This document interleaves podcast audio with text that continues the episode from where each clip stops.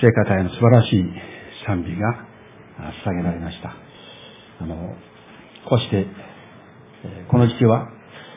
クリスマスがそこまで来ているということで私たちはいろんなことでクリスマスの備えをあのして、えきている。それがお互いであろうかと思います。えー、まあ、それぞれに初めてのクリスマスっていうのが、え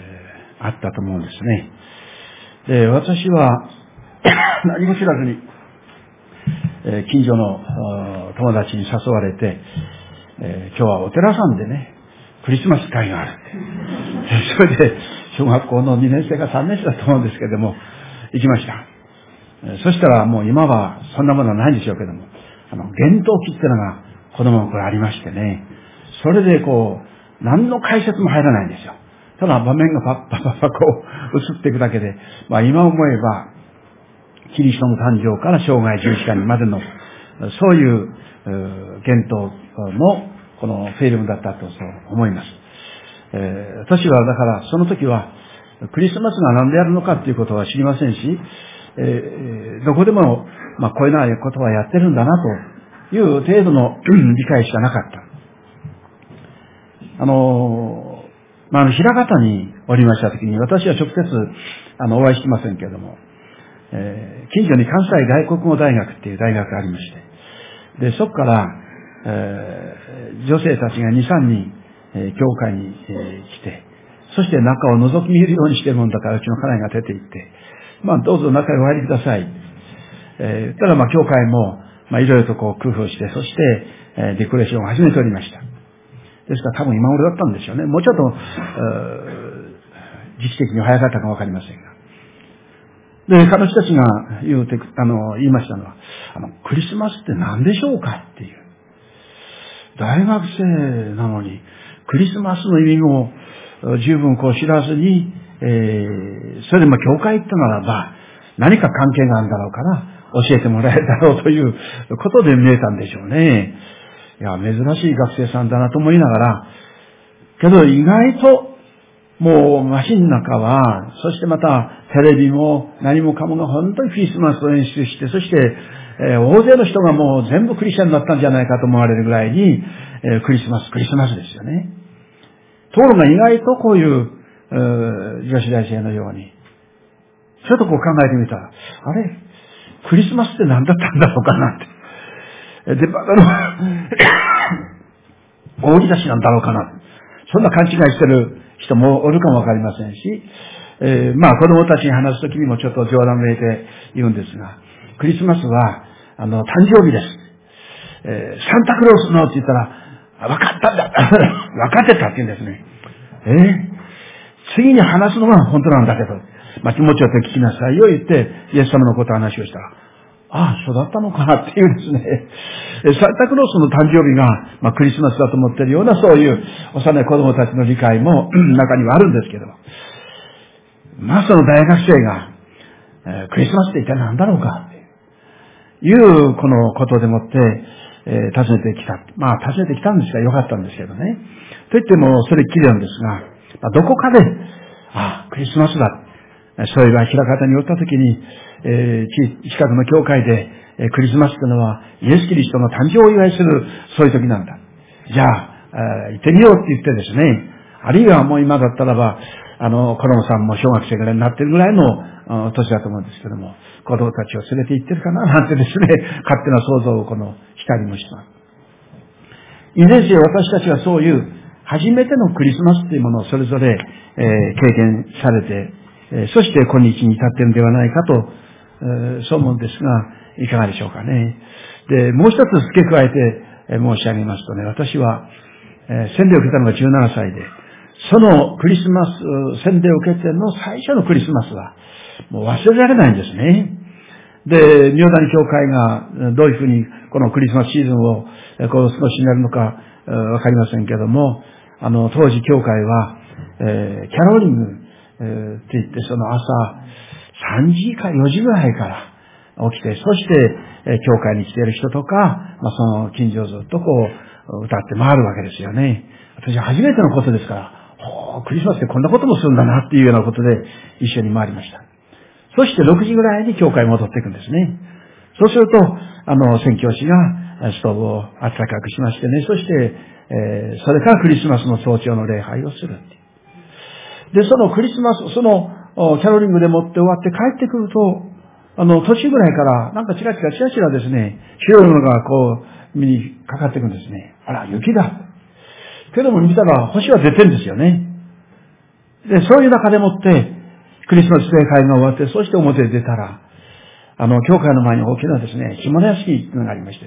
そこに宣教師が、まあ言うならば、ライトアップっていう、まあ、まあ、今で言うのはそうなんですよ。それほどではないんですけども、あの、豆木をつけて、そして、あの、綺麗にやってる。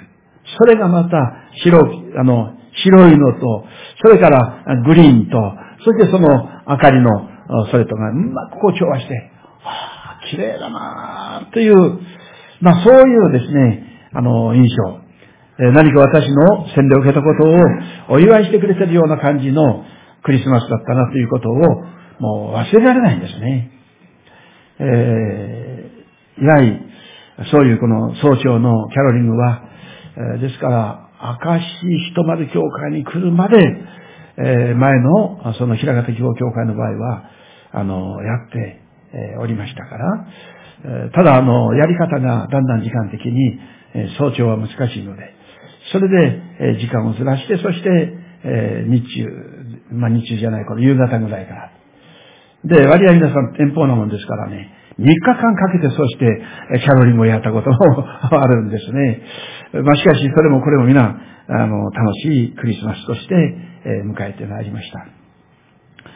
それぞれにクリスマスっていう最初の経験なさったクリスマスが、あの、終わりです。で、今日開きましたこの、ルカによる福音書の19章は、これは、ザーカイさんのうちになされたこのクリスマス。で、これは対抗説、いわゆる今のこのアドベントの期間の中でもって読まれる聖書の一箇所ではあるんですね。で、今読んでいただきましたこの中の10節に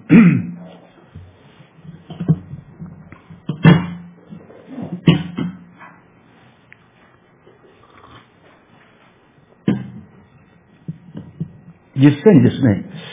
人の子が人の子は失われた人を探して救うために来たのです。人の子は失われた人を探して救うために来た。え、これがザーガイさんにとっての彼のクリスマスと、え、申し上げることができるかと思うんですね。で、このザーガイさんの話は、もうほとんどの方がよくご存知の箇所であろうと思いますし、えー、まあ、そういうところから話をするのは、一つには難しい面があるんですね。みんなも知ってらっしゃる、そういう箇所ですし、今更っていう感じがする。しかしまた反面、知ってるから、まあ少々、ちょっとこのずれておっても、ちゃんと皆さん方が聞きながら、このザーカヤさんの地になされたイエス様の素晴らしい救いを、この整理して、そして、えー、受け止めてください。えー、両面があろうかと思います。えー、今朝、ニュースを見ておりましたら、あの、イスラエルにも今雪が降ってるんですね。よーと思って、あの、そのニュースの画像を見ておりました。え、ヘルモンダにはね、雪が降るわけです。ですから賛美歌の一節にもそれがあるんですけども、街中に雪が降る。えー、鈴木さんたちがね、つい1ヶ月もう経たないぐらい前に行かれたんでしょう。まあ、そ雨のイスラエルは経験しましたけども、エルサレムも経験しましたけど、雪のエルサレムを経験するってことはなかなかないな。なんとなくクリスマスを思わせる、そういう神様からのプレゼントかなと、この思ったりも、このいたしますが、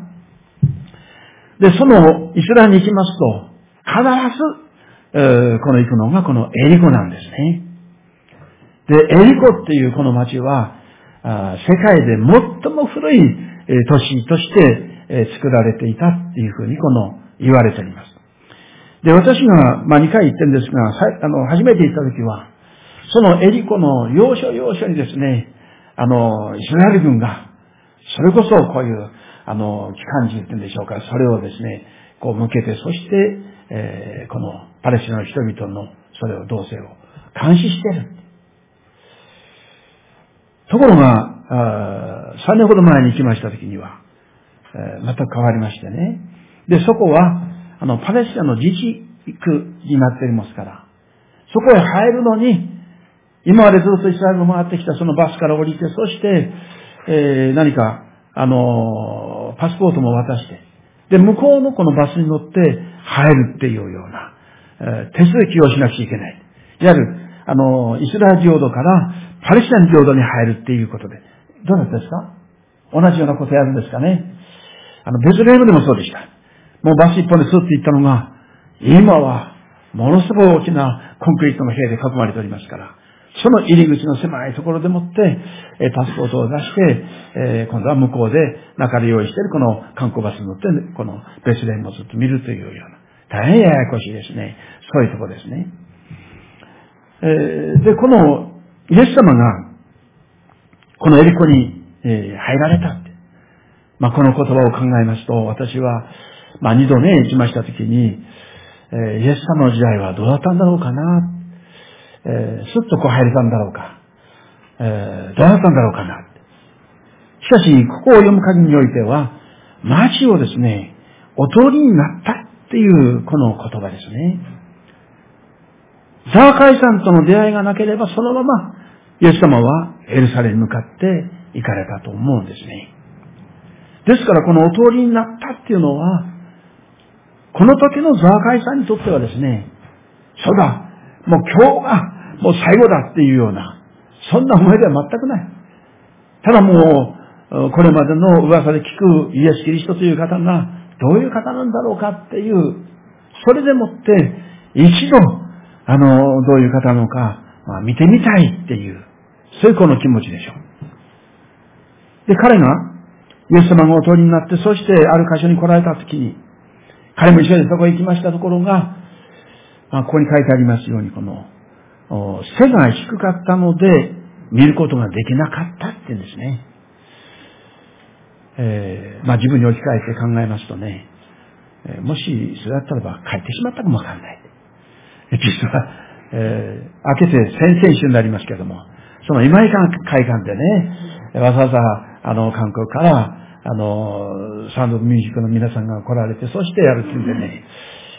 えで、私もぜひ見たいと。まあ、いつも通ってる経名ですから、もう、わけもなくちょっと行けると。そう思って来たところが入り口がわかんない。まあ、もちろん、その、あそこで、えー、交差点で U ターンして、そして、正面入り口のとこ行きましたら、こうやっても全然こう開かないし、おかしいな、と思ってですね、どっから行ったらいいんだ？それから、もう一回、あの、先まで行って、また U ターンして、で、その交差点で、こう見ますと、あの、経名の、あの、パーキングの、それが、ここを曲がって先行ってこう書いてありますからね。それで曲がって、こういったところが、だいたい近くにパーキングがありますよね。同じ敷地内に。れ、普通の家しかないのになぁと、そう思いながら、しばらく降りていったんですけど、またそこから U ターンして、もう一回正面のあそこへ出てみようと思って、またその正面のそこへ出たんですけども、やっぱりダメでね。それで、あの、ラムがそこにありますから、だからそこへ車を置いて、もう歩いてみようと思って。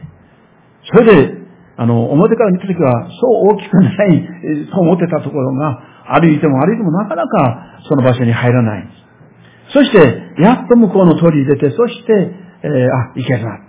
で、入りましたら、自動車が止まってるんですけども、どうも、台数が少ないんで、で、明かりがついてるんで、覗いてみましたら、中でクリスマスのそれをやってるような様子もない。で、誰もいないんです。おかしいなぁと思って、もう仕方がない。もう、それじゃもう帰ろうって。ですからね、ザーバイさんだったら違ったと思いますよ。どうやったってこうっていうね。とは私は、そういう諦めの方が早いもんですから、そこからもう、ラムに置いた車でもって、経命を見ながら、ここに礼拝堂らしい建物があるんだけど、何にも聞こえてこないし、ただ、あの夜ですからね、あのデコレーションしたそれがずっとこうあって綺麗にこう飾っておりましたが、けどもその中の様子がさっぱりわかんないで、え、そのままですね、えー、1時間近くそのあたり徘徊したんだ。徘徊したことはおかしいんですけどもね。曲がったんですけども、えー、まあそれで結構歩けたなと思ってるんですけども、まあ、どこにもそれが場所がわからない。結果、結果としては帰ってきて。で、後で聞いた。もう一つ山手にこの道がある。いや、そんな道は、で、今朝見ましたら、本当に山手の方にこう、車が行き来してるのがわかるんですね。けれどもその行った先でもってどこでこの道と一緒になんだろうかそれはわからないし、どこからあの道が入ってるのかそれもわからないで、未だにわからないんですけども、とにかく、まあ、私は帰ってしまった。だから私はこのザーカイさんって人はね、偉いなと思いましたよ。世界救いために。まあ、そのあたりのこの人間関係があって、本当だったらね、税務署の所長ですから、まあ、どうぞそちらこちらへどうやってこう、案内されたかわかんないんですけども、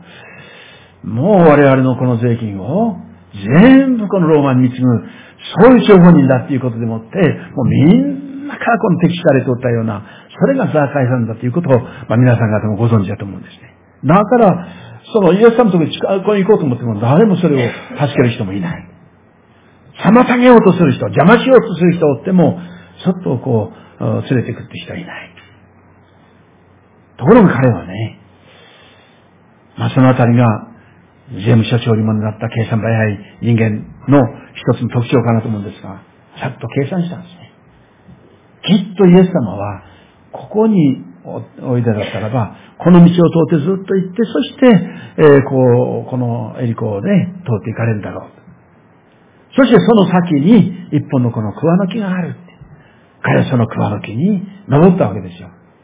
で、私は、その最初行った時にその、これがザーカイさんがね、登ったと言われている桑の木です。それがこうあるんですよ。行かれましたか？行かれるとそういうあたりがね、立体的な話ができるんですけども、まあ、そういう伝説ですよ。それで、ああ、なるほどな。これだったらね、小柄なザーカイさんもさっと上がって、そして上からこう見るっていうのは、それは考えられただろうなって。じゃあ私はどうだったろうかなって。私大体交渉恐怖症なもんですからね。まあ私やっぱりこれも考えもしないでね。それでもう U ターンして、じゃあもう、こっちは仕事があるんだしって言って、もうその場から、あの、遠ざかってしまったんじゃないかな。まあいろいろとこう自分に当てはめて考えるんですね。ただ人っていうのはね、時に自分の欠点だとかね、何かそういう不利な事柄があると、もうそればっかりに気がいてしまって諦めてしまう。まあこれが自分の人生なのかもわかんない。あの人と比べたらば、なんと自分はこのみそばらしいっていうか、失敗が多いし、何やったって、えー、このみんなから注目されるようなことはできないんだしっていうようなことでもってね、余計この落ち込んでいくっていう。それが我々が持っているこの欠陥というところから来る、えー、まあ、意識じゃないかな。このあたりがザーカイさん違う。自分のそういう欠陥を補う何かないかっていうようなことが、その桑の木に登らせたっていうことですよ。私はあの、明石に、えー、赴任してきまして、初めてね、あの、一軸の栽培しているこの畑を見ました。もうそれはもうこのぐらいのせいですよね。けどもう本当にたくさんこう、一軸がなってる。まあ好きなもんですから、これいつになったら、あの、時期的に食べられるなんですかってこう、聞いたことがあるあるんですけれども。この一軸の木からは、到底この光景は考えられないです。私がその一軸の木にの折れちゃうと思いますよね。このイスラエルのこの一軸って。で、私はあの、ある時期、あの、一軸の実をね、えー、この、買ってきてもらって、そしてそれを、あの、一応のためにいいんだということで、えー、行く人たちにはお願いして、そして買ってきてもらって。ところが、あの、よく見たらイラン製なんですね。で、それが、あの、ユン先生に案内されたあそこのデパートでしょうかね。行ったら、その一軸の実がたくさんあの、干したイチジクですけども、売ってるんですね。あ、なんだ、イスラエル行かんでも、あの、韓国へ来たら、こういうスーパーでもって買えるんだなと思いましたけども、その時もですから、重いですけども買ってきて、そして、それをこの口に入れて、しゃぶるようにしてますと、いい出汁が出て美味しいんですね。まあ、そんな話はあれですけども、とにかく、その、こういう一軸がたくさんこうなってるんでしょうね。大体このエリコっていうところは、そういうこの、イスラエルのこの果実の豊かなところのようですよ。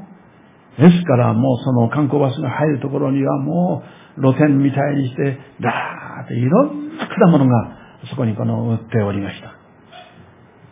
その中に、えー、イチジクも売ってたのかどうか私はわかりませんけれども、ああ、なんとエリコっていう町は豊かな町だったんだな。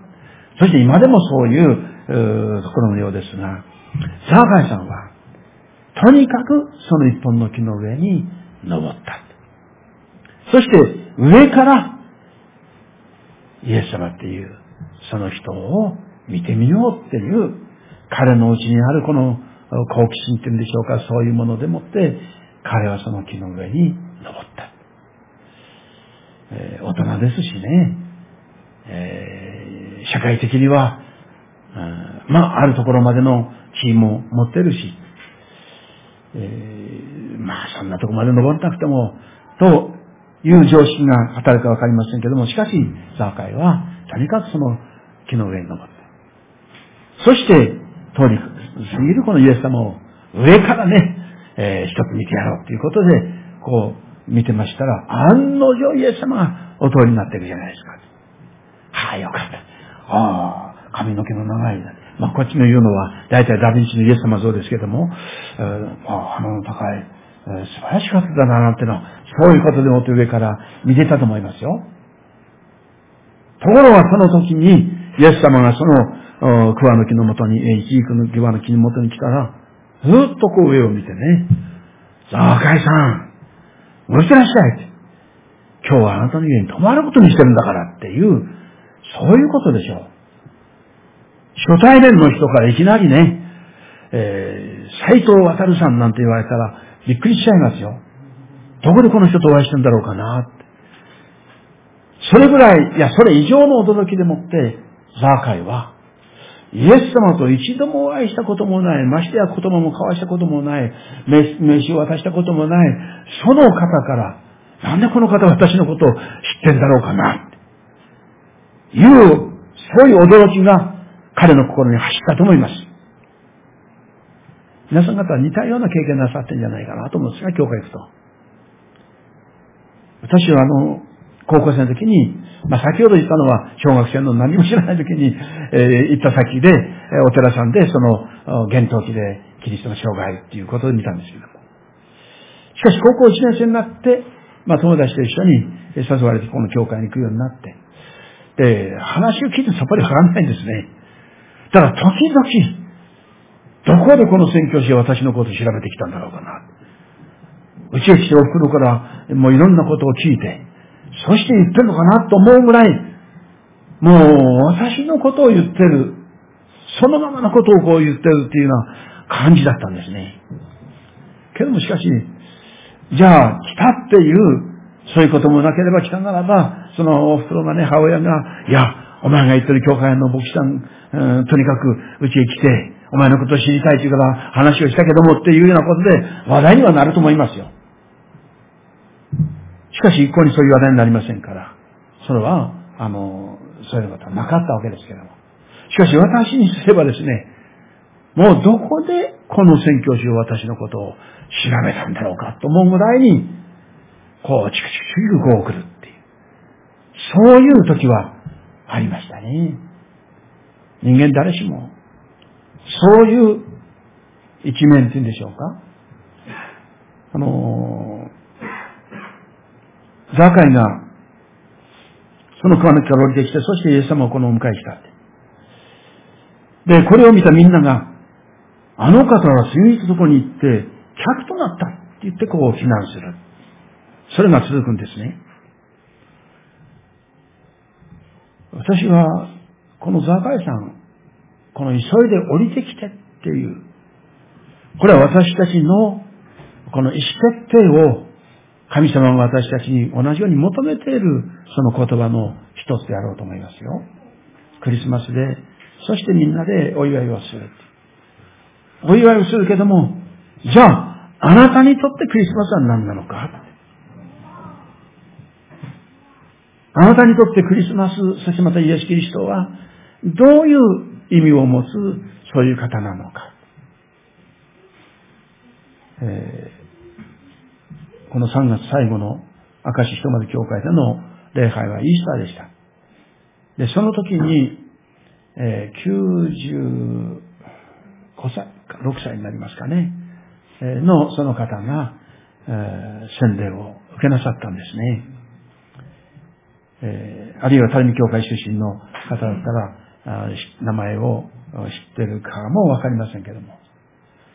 で、この奥さんの方は、もう早くから、あの、信仰を持たれて、そして、あの、谷教会では、なんか役員にもなったっていうね、そういう方のようなんですけども。ですから、この奥さんに知られて、そして、谷教会でも、教会に行っておられた。ですかね。60年近く。私が、あの、進学校行く前ぐらいから、もう行ってらっしゃる。それで、ほとんどのことは聞いて知ってるんです。けども、じゃあ、知ってるだけじゃなくて信じませんかって言うと、いや、私は、私はどうもそこまで行くとね、えー、私はそういう世界の人間じゃない、物理的なそういう人間、考えのにもんだから、それをね、いきなり、まあ、存在としては、まあ、歴史上そういう方がおられたっていうことは、あの、理解できても、しかし、復活したとかね、なんとかかんとかって言われると、ちょっと私はもうそ、そこへ来ると信じられないんだわっていう。それでもって60年近くずっと来られた。ほんでね、奥さんが来られない時でもご自分来るんですよ。だからね、だったら信じたらいいんじゃないですかって言うんですけど、やっぱり自分の知識であるとか、今更っていうね、まあ、信じ、あの、そしてまた洗礼を受けんだったら、もう元昔に中島明先生時代にね、中島先生から洗礼を受けたよっていうんです。なんでその時なさらなかったんですかって。いやー、その時も今も変わんない。どうしても信じられないんだ。いういろんなことを挙げておりました。ですから、クリスマスを迎えて、そしてイースターを迎えて、いろいろあっても、一応自分にはそんなかかりがないということで、こう、距離を置いてる。そういう方だった。しかしその方がね、不思議と、その、私もそれじゃあ、信じましょうっておっしゃったんですよね。どこでどうなったのか私は詳しくはわかりませんけども。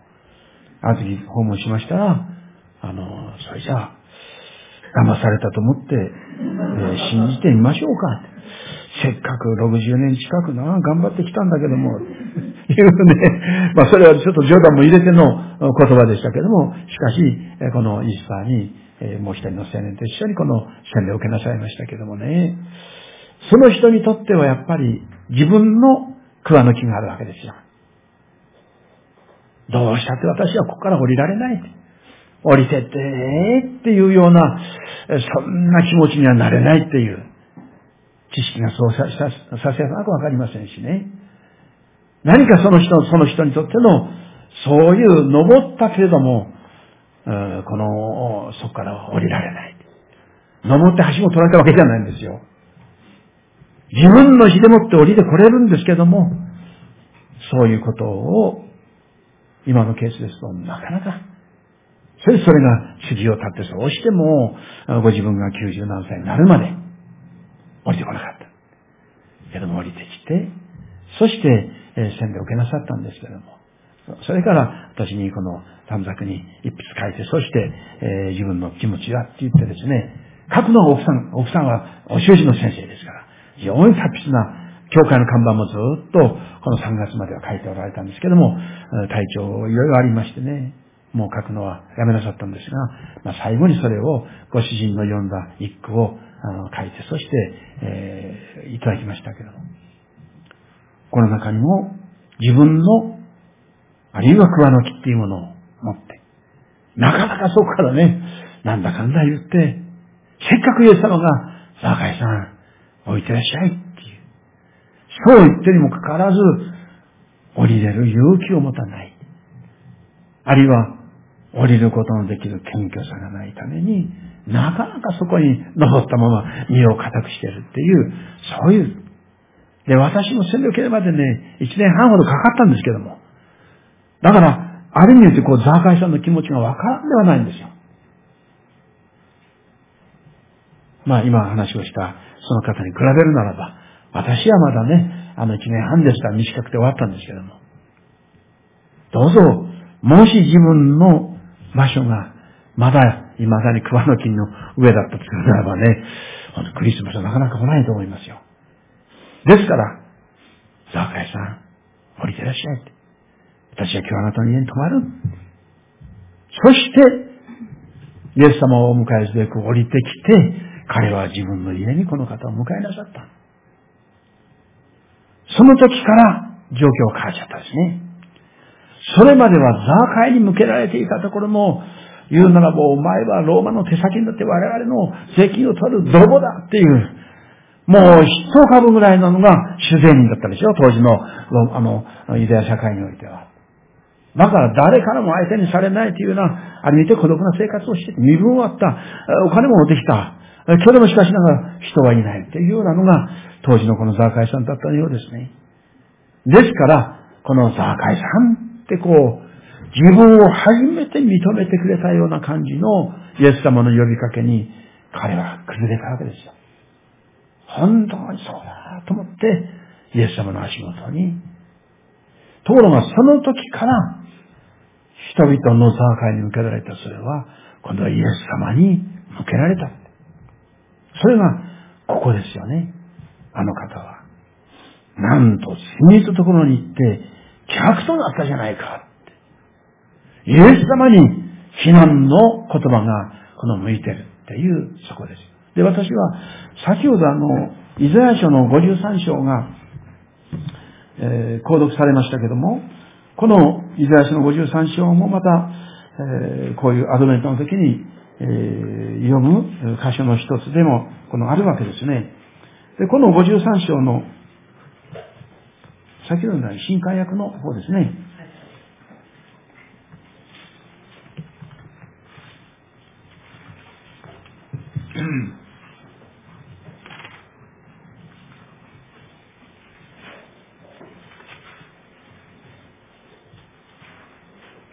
この最後の方ですけども、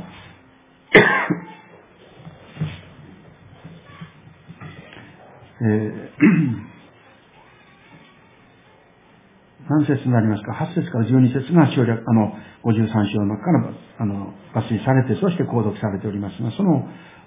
初めの方に、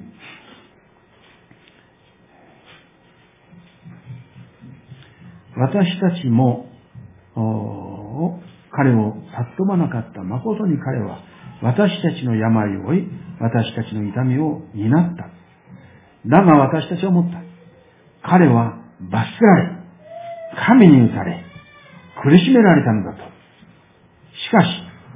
彼は私たちの背きの罪のために差し通され、私たちの咎のために砕かれた。クリスマスはまさに、ここにあると。この予言が、このイエス様を通して私たちに、私たちのうちに表された日です。そう申し上げることのできる、このイザヤのこう予言ですね。えー、ザーカイさんに向けられていたところのその非難、それは、ザーカイさんがイエス様を受け止めた時から、イエス様が変わって、まさにこの言葉の通り、ザーカイに向けられた非難中傷、そういったものを全部イエス様が変わって受けなさってる。というのはイエス様は、このことのために、私たちのうちにおいでくださったわけですよね。この53章に見られるこのイエス様の姿っていうのは、本当に、えー、読むのに人見がたいような感じがいたします。しかし、えー、このクリスマスの時にもう一つ読まれる箇所の一つは、あの、ピリピリという手紙の二章ですね。神と等しくあられたこの方が、あえて、私たちのために、その立場と言いましょうか、それを、固守せずに、人となって私たちのうちに来られた。ここでもそうですね。人の子が来たのは、失われた人を訪ね、探して救うために来た。来たってことはどこかから来たんですよ。ですからイエス様は、三位一体のお方として、天の栄光の座におられた。そこから、私たちごとき罪人の姿を身に覆って、そうしておいでになられた。それがクリスマスですよね。神の栄光の座におられたその方が、私たちと同じこの姿を持って、叩かれたら痛いんですよ。お腹がすくっていうこともありますよ。悲しんで涙を流すっていう、そういうものもイエス様はお持ちでしたよ。そういう意味においては完全な人として、イエス様はおいでくださった。しかしながらこの方は、私たちの罪を背負うという、この一点のために、このクリスマス、私たちのうちにおいでくださったわけですよ。私たち一人一人の、私たちの負うべき罪を彼が代わって見受けるためにお生まれくださった。これからクリスマスを迎えてきます私たちは、本当にこのことを自分に当てはめて、このクリスマスへの思いを深くしていきたいんですね。えー、イエス様は、このザーカイさんのうちになされた、そしてまたザーカイさんが言ってるその告白の言葉、8節ですけどもご覧なさい。私の財産を貧し、半分を貧し人に施します。という、これは18章に出てくるあの止める役人。あなたにね、一つ足りないところがあるんだって言われて、そしてそのことを指摘された彼は、それをイエス様の前に、もうこれだけは手放せません。彼にはそういう桑の木、登ってしまったこの桑の木から降りようともしないで。そしてイエス様のとこ去っていったっていう、この出来事が書いてあります。ところが彼以上に、その止める役人以上に、このことに固執してきたのが、もう自分の人生はもうこれなんだと言って、富を築くのに、地位を築くのに、やってきたこのザーカイさんは、イエス様を迎えした時から、それ全部放棄なさった。間違ったやり方でもって、そうなですね、この税金を取った、そこにはもう何倍も売節をしてお返ししますっていう、この十足章に出てくるこの止める役人と、このザーカイさんのそれと、比較してみますよね。しかしイエス様を迎えるということが、こんなにまでその人を変えるもんか。まあ伝説の一つには、この後ザーカイさんは、やがてエリコの名だたる首長として名をなす中の一つとして、こう、みんなにこう尊敬された、そういう人物になっていった。そのザーカイさんがですね、いつも、こう、一人一人と行く場所がある。まあ、これ伝説になってる話ですから聞いたことが終わりかと思うんですが、ある人がどこ行くんだろうかな。そして、えー、この見え隠れしながら、そうしてついていったら、なんとその桑の木のところに来てね、そして彼はそこでもってイエス様と出会ったこの場所。彼はもう本当に感謝して、ああ、この桑の木から降りてきて、イエス様を迎えた時から私の人生は変わったんだな。彼にとってこの桑の木は単なる桑の木じゃない。イエス様とお会いしたそういう場所になった。ですから自分のこの決定やなんかいろんなものがね、私たちにとってイエス様と出会う、そういうチャンスを私たちにこの、与えてくれる。桑の木があるってことは、背が低くために、低いためにその桑の木に登ったというこのことは、財産、財産、このザーカイさんにとっては、その時の知恵だったかわかりませんけども、それがあって、そこから降りてきて、イエス様をお迎えした。イエス様は、私はあなたのために来たんだ。それがこの十節の結びの言葉です。クリスマスは、まさにこの一句のために、この一時のために、私たちのためにおいでくださった方の誕生ですね。本当に感謝したいと思います。お祈りいたしましょう。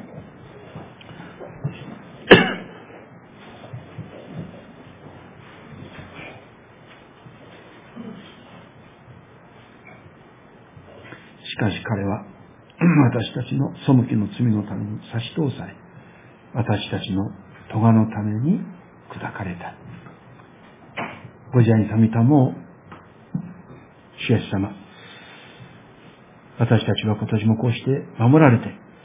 一年間をここまでやってまいりました。そして今私たちは、あなたがおいでくださったこの日のことを思いながら、お祝いし、感謝し、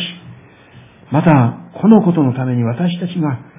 尊いイエス様によっての救いに預かり得た、この幸いを、本当にここ、この思いながら、今こうしてクリスマスを迎えようとしております。どうぞ、ここに集う私たち一人一人、あなたは、人の子が来たのは、失われた人を訪ね出して救うためだとおっしゃる、その言葉。本当にそのままを、主よどうぞ私の絵のあなたの言葉として、これを受け止め、クリスマスを心から感謝してお受けしていくことができるように導いてください。感謝して主の皆によって、ご一度のうちにあります祈りとともに、見舞いを下げいたします。